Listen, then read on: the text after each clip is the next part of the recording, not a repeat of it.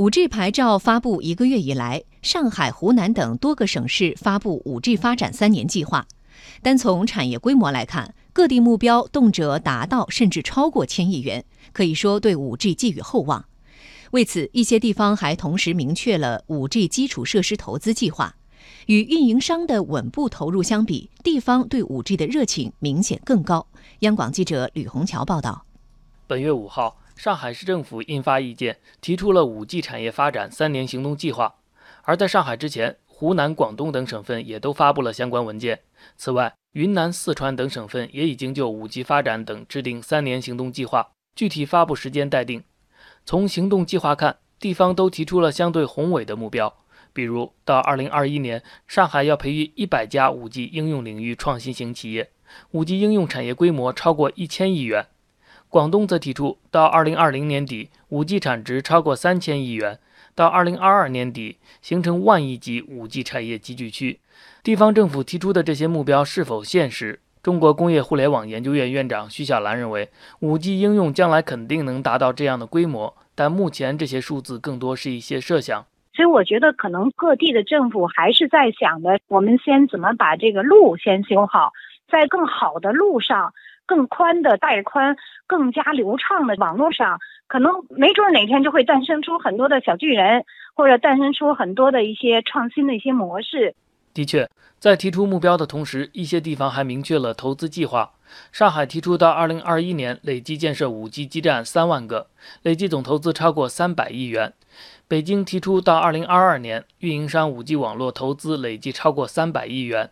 而围绕五 G。各地目前都规划了一些园区和项目，比如天津在规划 5G 网络建设时提出打造智慧能源样板工程，安徽提出加快数字江淮中心建设，筹建超级计算中心，云南提出打造数字云南，谋划三年内推进二百一十个示范项目。专家分析，地方 5G 相关投资要远远超过 5G 网络建设投入。当然，这些项目既有政府投资，又有民间投资。但这样的投资什么时候能获得收益还不得而知。中国信息通信研究院副院长王志勤之前曾提到，5G 商业模式还有待挖掘。更重要的呢，可能 5G 是跟各行各业去结合。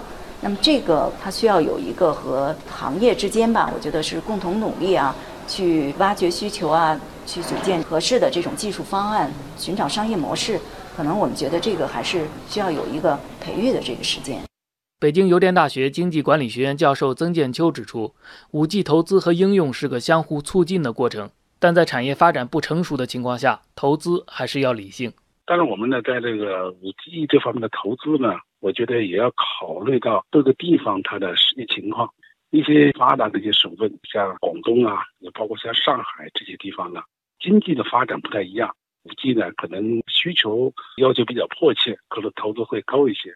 但是，一些还欠发达的地方呢，5G 应用呢还不那么迫切。徐小兰则建议，5G 应该优先投资在那些已经取得应用成效的领域，比如工业互联网。